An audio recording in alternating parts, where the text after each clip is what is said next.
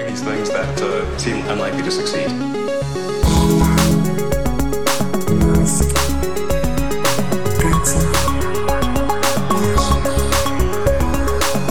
Bienvenidos a un nuevo episodio de Elon. Matías Sabia está aquí conmigo como todas las semanas. Yo soy Alex Barredo y fíjate una cosa, Matías, que nosotros podemos emitir en directo y no se nos rompe la plataforma. ya empiezas con indirectas y con tiritos. Hombre, tiritos no, es un disparo de escopeta. La verdad es que hubo mucha gente que se lo gozó porque básicamente, para quien no lo sepa, Elon iba a lanzar la carrera a la Casa Blanca de este, el de Santis, el gobernador de, Florida, un tipo polémico, con algunas medidas eh, bastante, no sé si extremas, pero parecen sacadas del libro de Trump algunas. Y resulta que no pudo porque lo iban a hacer a través de un espacio de Twitter que falló un par de veces. Sí. Y empezaron a llover los memes, empezaron a llover las burlas. Y parece mentira que una emisión de solo audio, que ni siquiera era vídeo, no se pudiera hacer. Sí, no sé si pudisteis ver el vídeo. Yo esto obviamente pues ya no estoy en Twitter para. no estaba en Twitter para verlo. Y, fue muy curioso, porque luego sí, pues mucha gente lo grabó y, lo podías ver. Y la verdad que lamentable. O sea, en plan, de esto de ecos, gente, eh, no se te escucha, no sé qué, no sé cuánto. Pero sobre todo, muy aburrido, muy aburrido. Poca audiencia para lo que realmente es. 300.000 personas decían en un momento. Elon poniendo excusas de que es que los servidores, es que no sé qué, es no sé cuánto, etc. Yo creo que el tema principal, el arco de este episodio va a ser algo que se lleva mascando desde hace tiempo, una posible crisis de reputación por parte de Elon. Llevamos comentando unos cuantos episodios esto de Elon ya no cae tan bien, ya hay gran parte de su fandom que ha dejado de defenderlo, sobre todo los que estaban de parte de Tesla, digamos, que Tesla ha seguido funcionando como un tiro, sin Elon, con Elon en Twitter.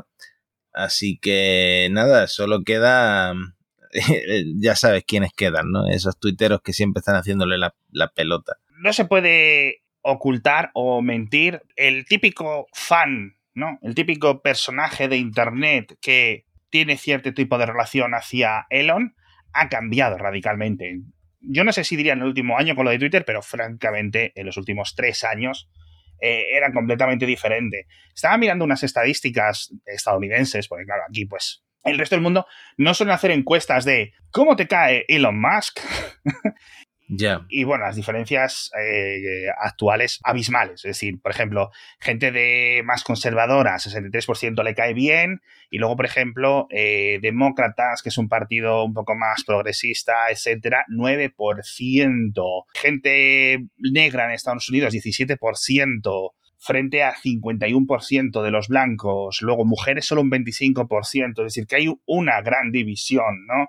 Que quizás, hmm. no creo que antes estuviera invertida, es decir, no creo que es que antes las mujeres le, les cayera mejor y a los de un poco más hacia la izquierda a nivel político les cayera mejor, no, creo que eso se haya cambiado, pero sí es cierto que ha mutado el gusto. Hay estadísticas de verdad, hay un montón de encuestas sobre esto. Yo pensaba que no me iba a encontrar con ninguna, pero sí es cierto, tengo una incluso aquí de, Fox News en la de hace también de diciembre en la que podéis ver todo este tipo de datos. Yo sí es cierto que estaría bien hacer una especie de ¿cómo se llaman estos paneles de grupo de opinión que hacen los anunciantes y que hacen las marcas para medirlo con los dueños de los Tesla? ¿Qué piensa usted de Elon Musk? ¿no? En México, en España, etcétera. Porque yo creo que el meme ese de ponerse la pegatina en el Tesla de lo compré antes de saber que Elon era tonto. eso va a dejar de ser un meme y va a empezar a llegar un momento en el que eso. Fíjate que es otro de los temas que hemos comentado aquí. Esto va a impactar en Tesla. Al fin y al cabo es lo que más importa. Quiero decir, SpaceX es una compañía más aislada. La tecnología funciona, la NASA lo contrata. Punto. Lo otro es una compañía de consumo, ¿no? En ese sentido, siempre comentábamos, recuerdo un episodio, ¿la gente sabe quién es el CEO de Ford? ¿La gente sabe quién es el CEO de Toyota? ¿El de Volkswagen? ¿El de Renault? Y esa es una de las grandes ventajas de la Tesla de entonces con Elon, ¿no? El que simplemente su mera posición y presencia constante, sobre todo en la prensa tecnológica y económica. Pero fíjate, por ejemplo, Mark Zuckerberg también cae mal Sí. Pero también es que la prensa le atiza muchísimo. Y con Sí. Elon durante mucho tiempo ha tenido de los dos tipos de prensa. Entonces yo creo que Elon se lo ha buscado él solito. Porque él podría ser como, Sí. su, como su gran amigo Larry Page o, o, o como el otro eh, Sergey Brin, ¿no? No sé cuál de los dos era el gran amigo de Elon. Larry. Eh, creo que Larry. Que aunque tengan la mayor participación en Google, llevan una vida muy discreta, entonces la reputación de ellos pues será la misma que siempre, ¿no? Pero no, Elon, Elon ha elegido pasar de ser visto como el Tony Stark del mundo real, el hombre de los cohetes, el hombre de los coches súper tecnológicos, a meterse cada vez más, embarrarse cada vez más en temas políticos y temas un poquito radicales. Entonces, se lo ha ido buscando, se ha, se ha ido cavando el mismo el, el hoyo. Completamente, sí. No se puede acusar de que hayan sido una serie de elementos desafortunados. Quizás sí, ¿no? De hecho, él lo decía en la entrevista a CNBC que comentábamos en el anterior episodio. Dice, bueno, yo voy a seguir diciendo lo que me apetezca, ¿no? Como aquello de los niños de la, de la cueva de Tailandia, eh, múltiples juicios que ha ido ganando, etcétera. Dice, y si me cuesta dinero, pues que así sea, ¿no? Y yo pensaba, el dinero da igual, sobre todo para alguien como tú, que, digamos tienes presupuesto ilimitado. El problema es la reputación y lo rápido que puede cambiar la reputación de una persona. Lo hemos visto con directores de cine, con actores, con actrices, con gente famosa, con cantantes, de estar arribísima y pasar a estar muertos para la sociedad en cuestión de dos años, ¿no? Por diferentes motivos, ¿no? Eh, En todos los sentidos. A nivel tecnológico, antes de seguir hablando de Tesla, que quiero contarte una cosa a nivel de reputación. A nivel tecnológico, decías tú, lo de los coches futuristas, los cohetes, etcétera. ¿Qué sensación tiene alguien que con dos dedos de frente que vea los fallos de este Twitter Spaces cuando él dice que se va a quedar como jefe tecnológico de la empresa, que va a entrar Linda Yacarino, etcétera, y falla constantemente? Una tecnología tan simple como la emisión en directo de Hmm. audio. Quiero decir, cualquier radio online española está emitiendo a cientos de miles de personas en directo, o cualquier radio. Es decir, no es un misterio, no es un misterio de verdad, ¿vale? Entonces, que esto se rompa, francamente, es un ataque a la línea de flotación del propio Elon como ese genio a nivel tecnológico, ¿no? Que francamente siempre he pensado que era inmerecida. A mí Elon me parece muy interesante por un montón más de motivos, ¿no? Bueno, él se queda como CTO, que ya dijimos que había encontrado CEO, pero no sé si mencionamos que él se queda como, Eso, eso es.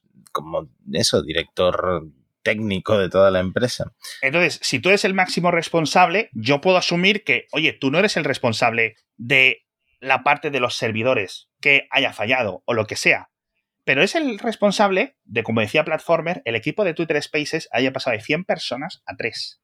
Esto es lamentable, quiero decir, los Twitter Spaces hace unos meses estaban bollantísimos, todo el mundo tal, no sé qué, y ahora está mucho más parada la cosa. Eso sí es responsabilidad de un gestor, de un gerente, ¿no? El no saber hacia dónde tirar tu producto y las inversiones y los planes a largo plazo, que ya hemos visto que para Twitter no tenía planes a largo plazo en ningún momento. Y bueno, me da, Mm.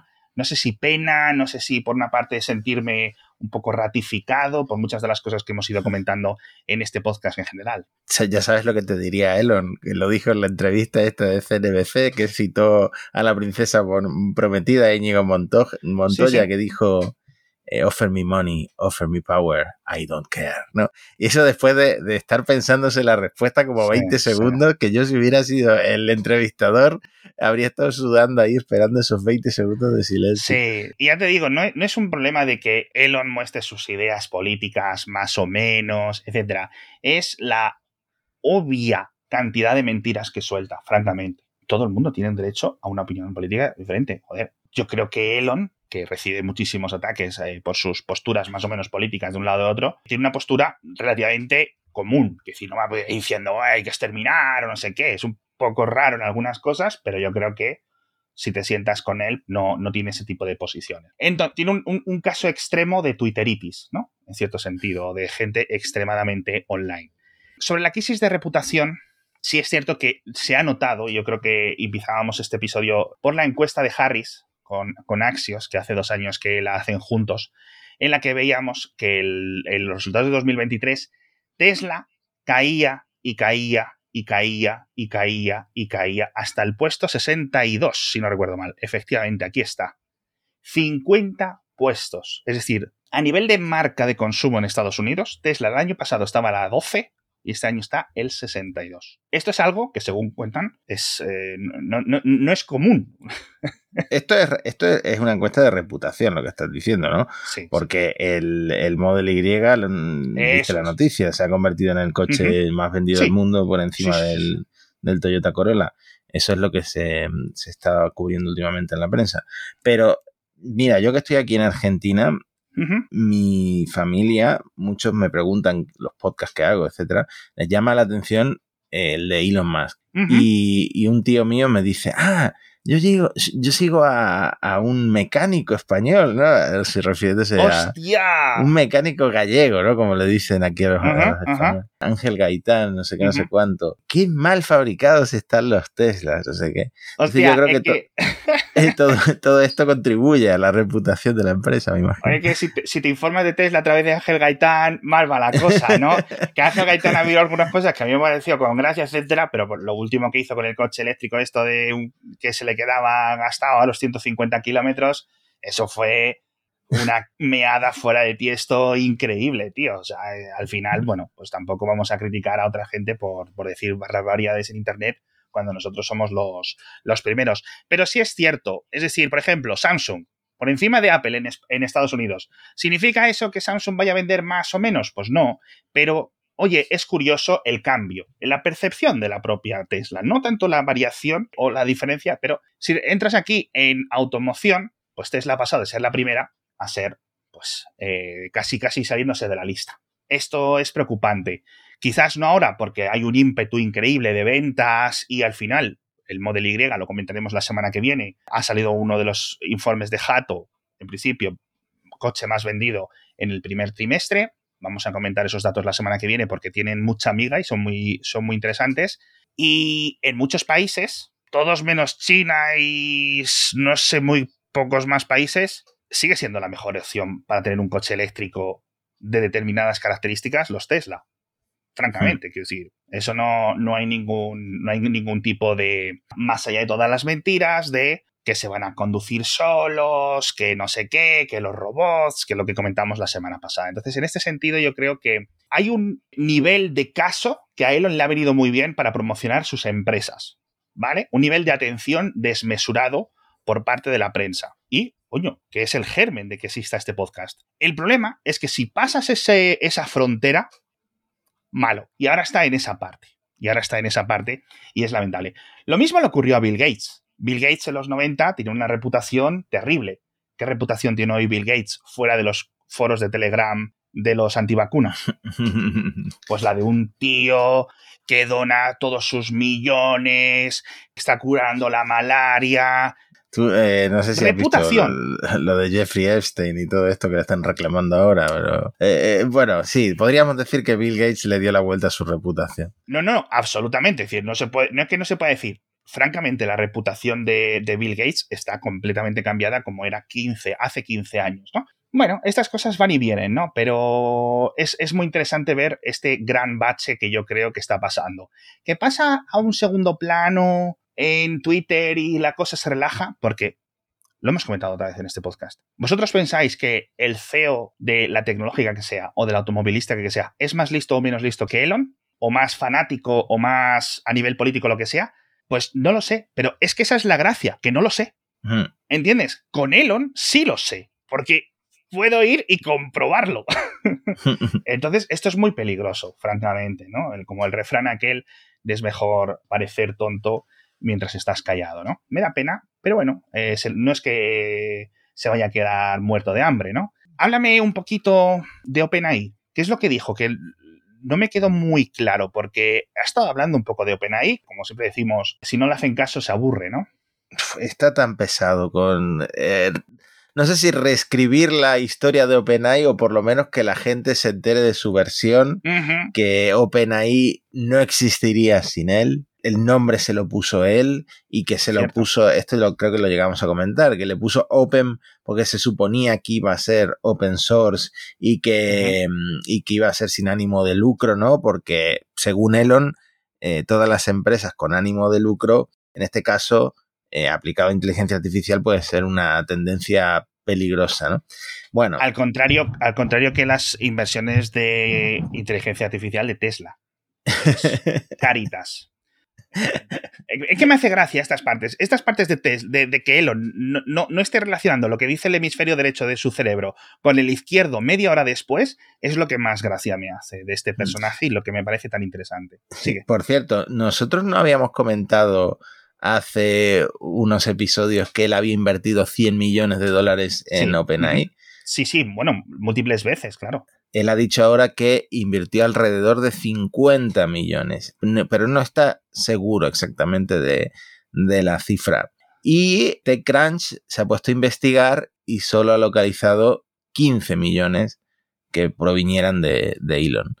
Qué locura, Así que... es, esto es durillo, porque si fueran realmente esos 50 millones, que decir, estaría ya completamente el recibo buscado mm. y mostrado y pues decir, oiga, usted, yo puse este dinero. TechCrunch con sus fuentes, etcétera, hostias, es duro lo de los 15 millones, sobre todo por el tema del peso, ¿no? Me recuerda un poco esto a la historia original de Tesla. que, eh, trata de trata de que su versión sea la que, la que prolifere, ¿no? Que él creó Tesla, básicamente, cuando todos sabemos que llegó un poco después y que es cierto que él la sacó adelante como lo que es, echando a, a, sus fundadores de alguna manera, pero él quiere que sea su versión, ¿no? Que él es el fundador de Tesla, lo que... De hecho, fueron a juicio iniciado un juicio iniciado por uno de los dos fundadores originales antes de que Elon entrara como inversor y presidente y todo eso. Y en el acuerdo extrajudicial, creo que firmaron un acuerdo antes de que se llegara a juicio, firmaron que había cinco personas que podían ser declaradas eh, cofundadores de Tesla. ¿vale? Hmm. Dos de los anteriores empleados, el propio Elon. Me parece justo esa sentencia, ese, acuerdo, porque sí es cierto que no es que los otros llevaran 10 años haciendo la empresa o que tuvieran un éxito rotundo, quiero decir, era casi un hobby, tío. O sea, es que creo que la gente no puede imaginar lo que era Tesla en 2003 o en 2004. O sea, es que no lo estaban haciendo los coches a mano, pero es que ni siquiera eran suyos los coches. Elon entra ahí con unos pocos dineros, con unos pocos millones, etcétera, y poco a poco, pues es cierto que la endereza, con muchas discusiones, con un montón de cosas, pero no sería la Tesla de hoy sin, sin, el propio Elon y me parece bien que, que, tiene sentido que él presuma un poco. En este caso de OpenAI, yo creo que es muy difícil ponerse del lado de Elon, ¿no? Y no sé por qué insiste tanto cuando es tan transparente. Mm. Es simplemente porque todo el mundo está hablando de ChatGPT y todas las noticias que haya sobre ChatGPT no están hablando de Tesla, ¿no? Es un poco como envidia, ¿verdad? Para mí es totalmente eso, que él ha visto claro que esto va a tener una atracción muy importante y con la excusa de la seguridad y de que todo esto pueda salir mal, él quiere estar ahí, quiere competir. De hecho, yo proponía la hipótesis de que acabaría comprando Anthropic, que es junto con ChatGPT uno de los modelos de lenguaje más avanzados que hay. Eh, está incluso por encima de BART de Google en algunas cosas. Entonces, em, creo que no es posible porque ya no puede gastar tanto dinero pero a ver qué tal le sale lo de, lo de entrenar su propio modelo, porque eh, tú lo sabes, entrenar estos modelos tan grandes es carísimo, hay que hacer una inversión muy grande y luego estás compitiendo con gente, con OpenAI, con Google, eh, con Anthropic, que es de ex empleados de OpenAI, que, mm, que son, van muy avanzados. Entonces yo no sé si él puede ponerse a la altura, a menos que recurra a la, al código abierto, ¿no? no, no sé muy bien por dónde va a tirar. Bueno, y no he mencionado a Meta, porque Meta es como la gran tapada, porque la prensa no, la, no, lo cubre con bondad, pero en Meta también tienen sus modelos. Eh, el, que, el que se filtró, el llama que se filtró y el que todo el mundo está usando eh, en, código abierto y en, ejecutándolo en local, viene de Meta. O sea que así está el mercado y no sé Elon cómo se va a meter ahí realmente tienen muchísima más tecnología, quiero decir. Al final, Facebook son los que crearon y e hicieron de código abierto PyTorch, que es básicamente la base de toda la los entrenamientos y los modelos actuales. Es decir, es el software sobre el que funciona todo esto. Hmm. ¿Vale? Es decir, los inversores de PyTorch algo sabrán. Las inversiones de Tesla en inteligencia artificial no se ven tanto porque están destinadas a vender anuncios. Quiero decir, a las optimizaciones, a rediseñar anuncios, a los canales de. a todo eso. Entonces. Las de Meta, ¿no? Es que has dicho Tesla, pero sí, las de Meta. ¿Qué he dicho? Las inversiones de Tesla, creo que has dicho. Ah, perdón, las, las, de, las de Meta, las de Facebook, etcétera. Entonces, y luego, obviamente, pues que Twitter tiene un equipo completamente diezmado y que no está diseñado para eso. No está diseñado para eso y, y francamente. Pero sí es cierto que parece que quiere meterse. Dos cositas con esto. Lo primero, ¿has visto lo de la medio... Lo comentábamos, ¿no? Que ahí pretendían demandar a Microsoft por los datos que se supone que habían sacado del API de Twitter para entrenar OpenAI. No sé si Sí. tanto Microsoft como OpenAI. No creo que esto llegue a los tribunales. Yo creo que Elon sabe que no. Creo que Elon sabe que esto no tiene mucho futuro.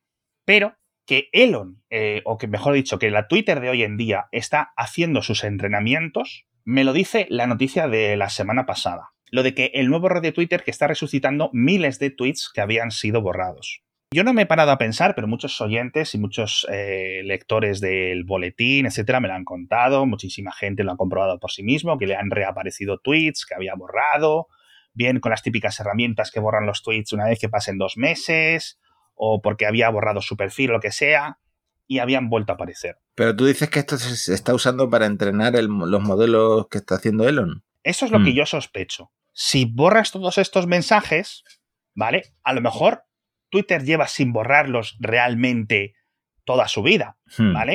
Pero no han tenido ningún fallo que... Cu- Cuidado, como haya mensajes de personas, de ciudadanos europeos entre esos borrados que no están realmente borrados, porque la multa puede ser antológica.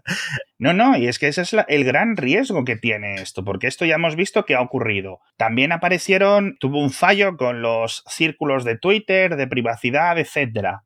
Bueno, los, la- los reguladores van lentos, pero acaban llegando y Twitter ahora mismo no está para pagar ninguna multa. Mira el otro día Facebook que le cayó una multa de mil millones de euros Sí. y ya ya en plan cuarto titular del día, ¿sabes? y da igual. Le cae una multa de mil millones a Twitter, ¡buah, chaval! A día de hoy, madre mía, cómo tiene que estar la cosa.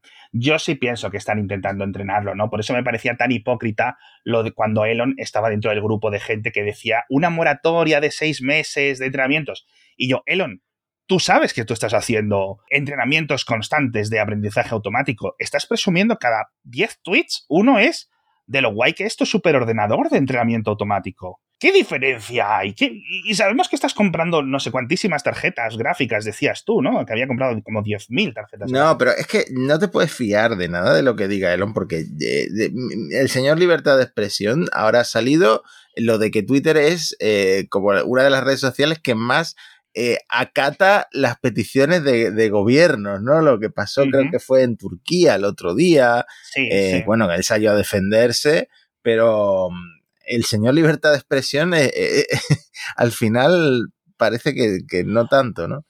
Es que todo es más difícil de lo que parece. Esto de lo de la libertad de expresión es, fue como un- un- un- una fiebre que tuvo Elon hace unos meses. De repente le dio por insistir muchísimo en eso y ahora estás de súper amigo con uno de los políticos que está prohibiendo libros, que está prohibiendo cursos universitarios. Quiero decir, joder, si eres súper libertad de expresión, estás ahí para lo bueno y para lo malo, no simplemente para lo que te molesta de otras personas, ¿no? Sino para defender a todos.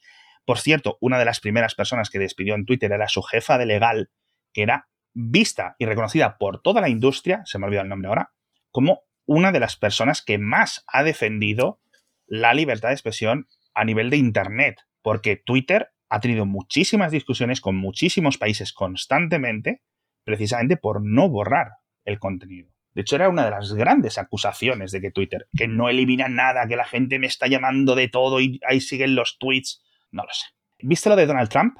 Dime que lo has visto, por favor. Eh, sé que es, No me lo puedo creer. sé que los hijos de Trump se burlaron de que no funcionara el Twitter Spaces, pero no sé. No, no, no. Pues mira, los oyentes tenéis que ver el vídeo que hizo Donald Trump, o el equipo de Donald Trump, obviamente, sobre la llamada de los espacios de Twitter. Y eh, aparte de, de Elon Musk y este político, habían metido a George Soros, Dick Cheney, Satanás, Adolf Hitler, el FBI, todos con voces sintéticas, de estas que clona la voz de Elon y conversaciones. Bueno, bueno, bueno, bueno. Es loquísimo. En este vídeo, este enlace que os dejo en las notas del episodio de Infobae, lo tenéis incluso subtitulado. Esto te lo hace el Saturday Night Live. Dices, ¡buah! Un Emmy al mejor sketch. Y se lo ha sacado el equipo este de Donald Trump. Te puede parecer lo que quieras, pero a nivel de memes, siempre ha estado muy arriba su equipo. ¿eh? Siempre ha estado. Yo no sé de dónde los saca, ¿no? Pero siempre ha tenido buenos memes y es una de las grandes eh, dotes del propio Donald Trump, ¿no? Esa capacidad que tiene para cambiar los puntos de vista, que es precisamente lo que hacen un poco los, los memes, el humor, etcétera.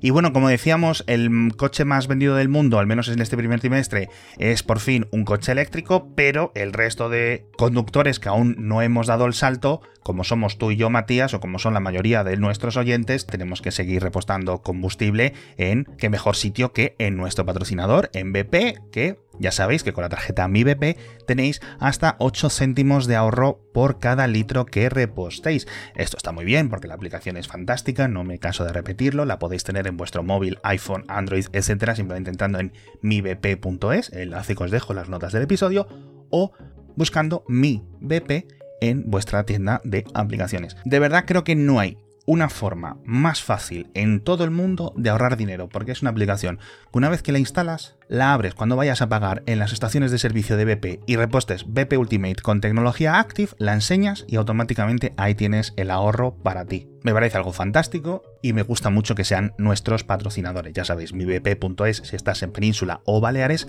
o plandinobp.es si estás en Canarias. Quiero acabar, Matías, con una cosa que comentábamos también en Mixio, un enlace, voy a buscar el enlace en español, sobre eh, la Universidad de Lausana, bueno, un centro de neurocirugía en Lausana, en Suiza, que había lanzado, realmente había publicado en Nature un avance brutal que habían conseguido para que un paciente paralítico pudiera volver a andar con un chip inalámbrico.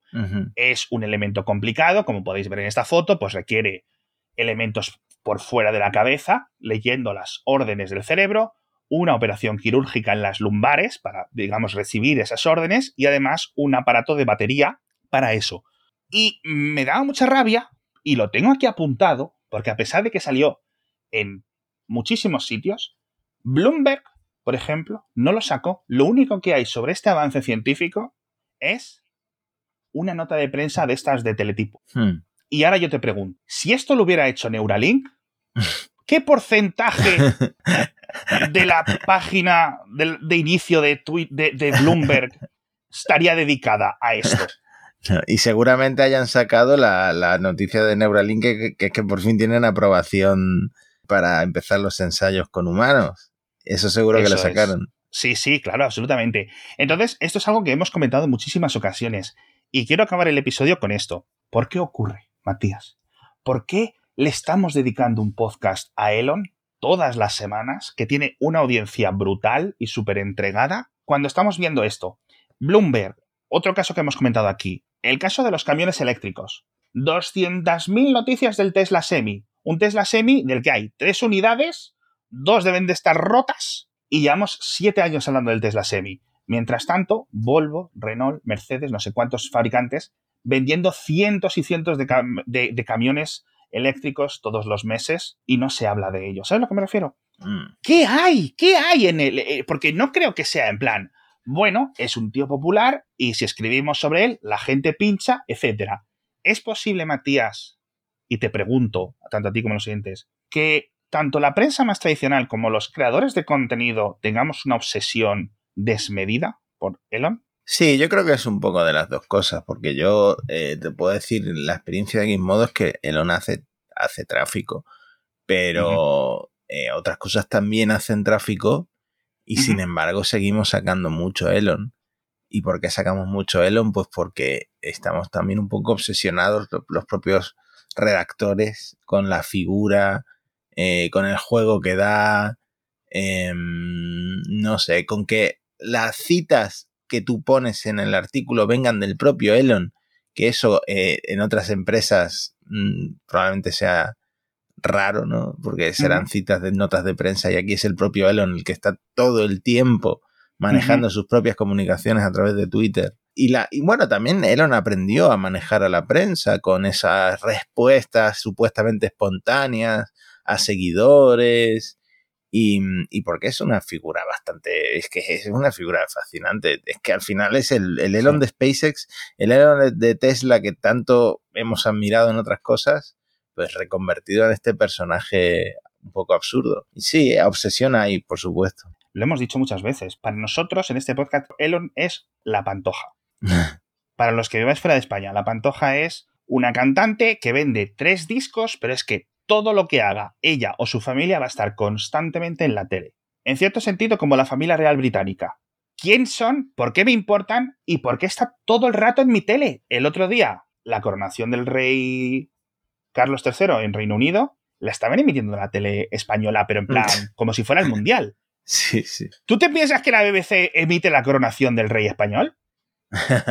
y me parece una muy buena comparación, tanto con la Pantoja, pero lo de la familia real británica me parece muy apto, porque es algo, algo similar. No lo sé, no lo sé lo que le va a quedar. Nos despedimos con una cosa, Matías. ¿Tú te acuerdas de la biografía de Steve Jobs? Sí, claro. La estoy poniendo aquí en pantalla. Te voy a enseñar ahora mismo, en los próximos segundos, cuál es la portada elegida para la biografía de Walter Isaacson, el mismo escritor de Elon. Para quien no lo esté viendo, es un primerísimo primer plano de la cara de Elon, igual que era de Steve Jobs. Steve Jobs tenía como la mano en la barbilla y Elon tiene las dos manos a la altura de la barbilla. Eh, te, te, pregunto, ¿esta foto de Elon no es vieja? Sobre todo. Esta foto de Elon tiene más años que el 90% de sus hijos. es que eh, yo sé que ahora está más delgado, pero este corte de pelo, nada de esto es actual. Esto lo tenía hace muchos años. También te voy a decir una cosa esta foto de Steve Jobs ya era de muchos años antes, de que cuando se sigue la biografía. Pero bueno, también es entendible, ¿no? Era una foto icónica de él, no muy vieja, no muy vieja, pero sí es cierto que, que de unos años antes. Esta foto de Elon la voy a investigar, pero yo creo que 10 añitos tiene. Hmm. Yo, mira, yo, aunque mucha gente esté criticando a Walter Isaacson y a la biografía de Steve Jobs, etcétera. ¿La vas a comprar? Me, la voy a meter por vía rectal porque a mí me, encantó la de Ashley Vance porque cuenta algunas cosas interesantes. El libro de Ashley Vance está muy bien y yo sospecho que este no lo va a estar. En fin, por cierto, 12 de septiembre va a salir. 35 euros vas a pagar, Matías, por leerte 688 páginas. 35 euros. me parece que me voy, a recurrir a Telegram. Empezamos hablando de, Telegram, de Telegram y Bill Gates. Yo voy a recurrir a Telegram, que seguro que por ahí lo encuentro. ¡Epuf! Biografía. sí, porque al final, eh, de los 35 euros, uno o dos acabarán en el bolsillo de Elon, ¿eh? En fin, en unos meses la comentaremos cuando la podamos leer. Seguramente aparezcan eh, los primeros capítulos como promoción en algún medio de prensa antes de su lanzamiento. Yo creo que podrá haber alguna cosa interesante. Yo, francamente, por profesionalidad lo tengo que leer. aunque solo sea leerla para que los oyentes no la tengan que leer, ¿no? Eh, como deferencia. Con esto nos despedimos. Muchísimas gracias, Matías, desde Concordia, Entre Ríos, Argentina. Efectivamente, aquí estoy. Anoche me comí un asadito. ¡Qué rico! te voy a cortar, te voy a cortar porque me das envidia, porque yo voy a hacer los macarrones y tú estás ahí viviendo la mejor vida. En fin, muchísimas gracias a todos por estar con nosotros una semana más en Elon. Hasta la próxima semana. Adiós. Abrazo.